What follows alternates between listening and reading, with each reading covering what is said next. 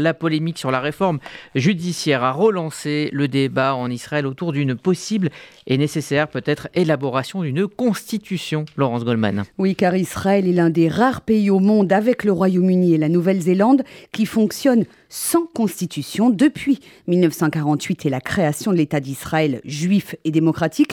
Ce sont ce que l'on appelle les lois fondamentales qui régissent le fonctionnement du pays. Année après année, elles se sont progressivement ajoutées les unes aux autres. Adoptées par la Knesset, elles ont un caractère constitutionnel. Ils ne peuvent être remis en cause que par un vote des députés à la majorité absolue. Alors on peut peut-être rappeler les raisons pour lesquelles Israël n'a pas de constitution. Oui, car la déclaration d'indépendance hein, du 14 mai 1948 annonçait bien l'adoption d'une constitution, mais les dissensions à l'époque entre religieux et laïcs ont finalement empêché la rédaction d'un texte constitutionnel unique. En 1950, la première Knesset un compromis avec la résolution Harari, plutôt que de rédiger immédiatement une constitution complète, elle chargea son comité constitutionnel d'adopter le document chapitre par chapitre. Chacun entrerait en vigueur avec le caractère de loi fondamentale et serait assemblé en une constitution après l'adoption du dernier de ces textes. Entre 1958 et 1988, ce sont ainsi neuf lois fondamentales qui ont été adoptées. Elles portaient sur l'organisation des institutions politiques. Et puis, en 1992, la Knesset adopta les deux premières lois relatives aux droits fondamentaux, ce qui permit à la Cour suprême de se déclarer compétente en matière de contrôle de constitutionnalité. En 2006, le comité constitutionnel de la Knesset s'est remis au travail et a présenté une série de propositions qui devaient permettre de mettre fin au système des lois fondamentales et de finir d'appliquer la résolution Harari. Cette proposition, qui a été validée par les principaux leaders des partis politiques israéliens, n'a pas encore été mise en œuvre. Merci euh, Laurence Goldman. Et pour aller plus loin, nous sommes euh, en ligne avec euh, l'avocat franco-israélien Philippe Koskas. Bonjour. Bonjour. Merci d'être euh, avec nous ce midi sur euh, RCJ. Euh, tout simplement, pourquoi ce qui fonctionnait hier ne fonctionne plus aujourd'hui? Eh bien, parce que, en fait, c'est, comme l'a bien, d'ailleurs, vous avez très bien résumé la situation, c'est que le fait de la, l'intervention de la Cour suprême qui contrôle donc comme l'a dit votre votre journaliste la, la constitutionnalité des lois eh ben c'est pas forcément, ça n'a pas été accepté par les députés de la majorité de droite de la Knesset, qui n'aiment pas, euh, d'ailleurs je crois que dans tous les parlements c'est la même chose, qui n'aiment pas que la Cour suprême, qui n'est pas élue, retoque leurs lois. Et, et, et, sur ça, il y a eu depuis plusieurs années déjà, euh, il y a eu beaucoup de dégrissements, j'allais dire, au sein des députés. Et, euh, et, notre Premier ministre, Benjamin Netanyahu, a utilisé cette coalition, j'allais dire une coalition de, de droite, euh, pour justement essayer de faire euh, ce qu'il a appelé une réforme judiciaire, euh, moi j'appellerais ça une réforme constitutionnelle, ce qui a amené évidemment à tout ce qu'on a vu euh, ces deux derniers mois, c'est-à-dire qu'une partie d'Israël se retrouve dans la rue.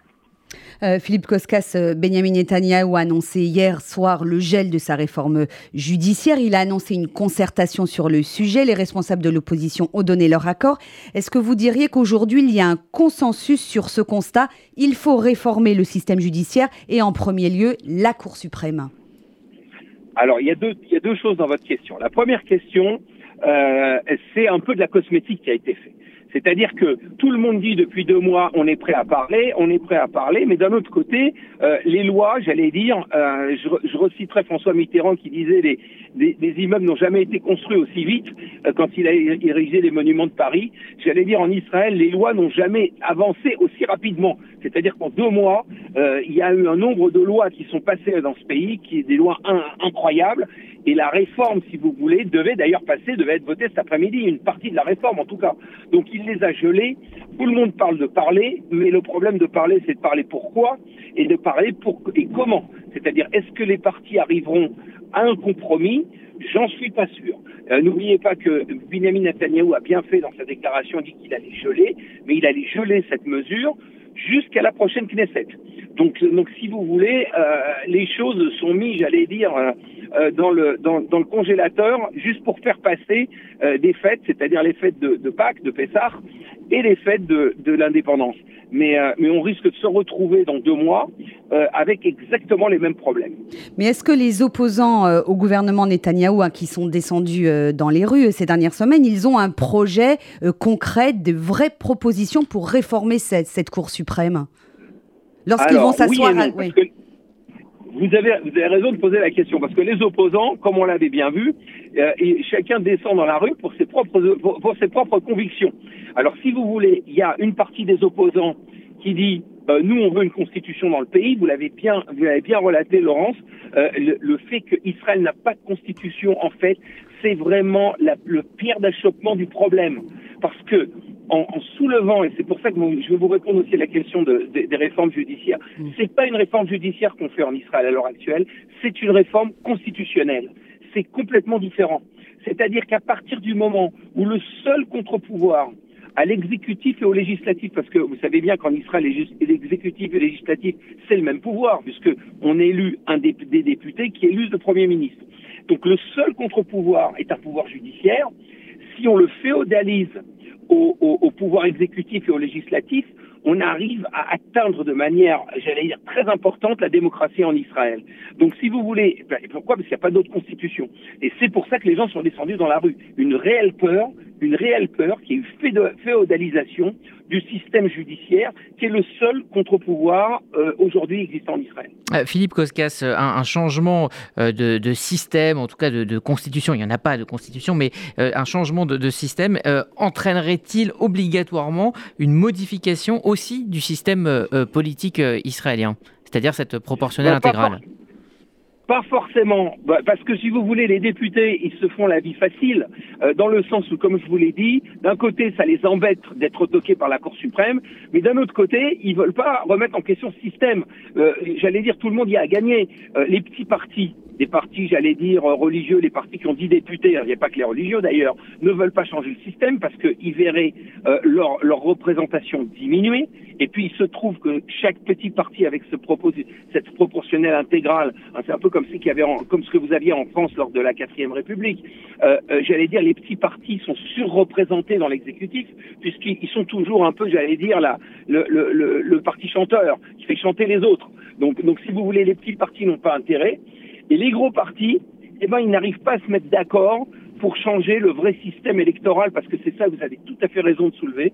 À mon avis, le vrai problème, le vrai cœur du problème, c'est le problème de, de, de, de, la proportionnelle intégrale, et c'est la raison pour laquelle la Knesset n'est pas arrivée sur ces lois fondamentales que vous, vous, vous, vous, vous citiez au début de, votre de votre euh, de, votre euh, chronique.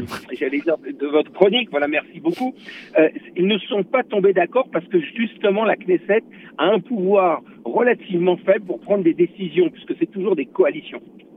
Euh, euh, euh, du coup, si on vous comprend bien, Philippe Koskas, le problème reste entier aujourd'hui. Et on le voit, le, le, pays est toujours scindé en au moins deux camps, avec les religieux d'un côté, les laïcs de l'autre, qui n'ont pas du tout la même vision de ce que doit être l'État d'Israël. Donc, euh, une constitution à, à, courte échéance, ça vous paraît impossible, hors de portée pour Israël aujourd'hui? Malheureusement, c'est hors de portée, c'est hors de portée. Mais attention, quand vous parlez de camps, c'est pas deux camps. Ces deux camps, ils sont pas répartis, ils ne sont plus répartis de la manière égale. C'est-à-dire, ça ne correspond plus maintenant. La, la, la distinction qui est au sein de la société israélienne ne coïncide plus vraiment à ce qu'on avait appelé la droite-gauche. Mmh. Euh, si vous voyez les sondages qui, sont, qui ont été publiés hier, le camp de droite qui a, de droite qui a poussé cette réforme, euh, cette réforme entre guillemets, euh, et, et a chuté de manière absolument mais dramatique. C'est-à-dire qu'on est dans un, pays où depuis trois ans, il y a eu cinq systèmes électoraux et, la gauche et la droite étaient à égalité. Et là, on se trouve que le camp, j'allais dire, qui est contre la réforme, euh, arrive à avoir une majorité absolue pour la première fois. Et le, camp de droite qui tombe à 55 députés, c'est-à-dire qu'ils ont perdu 7 députés en moins de deux mois. Donc, si vous voulez, il y a plus de presque 40% des, des, des, personnes qui votent Likoud sont contre cette réforme, et en tout cas dans la manière dont elle s'est passée. Donc si vous voulez, là, ici, il y a une sorte de consensus, j'allais dire, je dis pas laïque, parce que je dis pas laïque parce qu'il y a aussi des religieux qui sont, qui, qui sont descendus dans la rue, et il y a aussi des religieux qui étaient contre la réforme.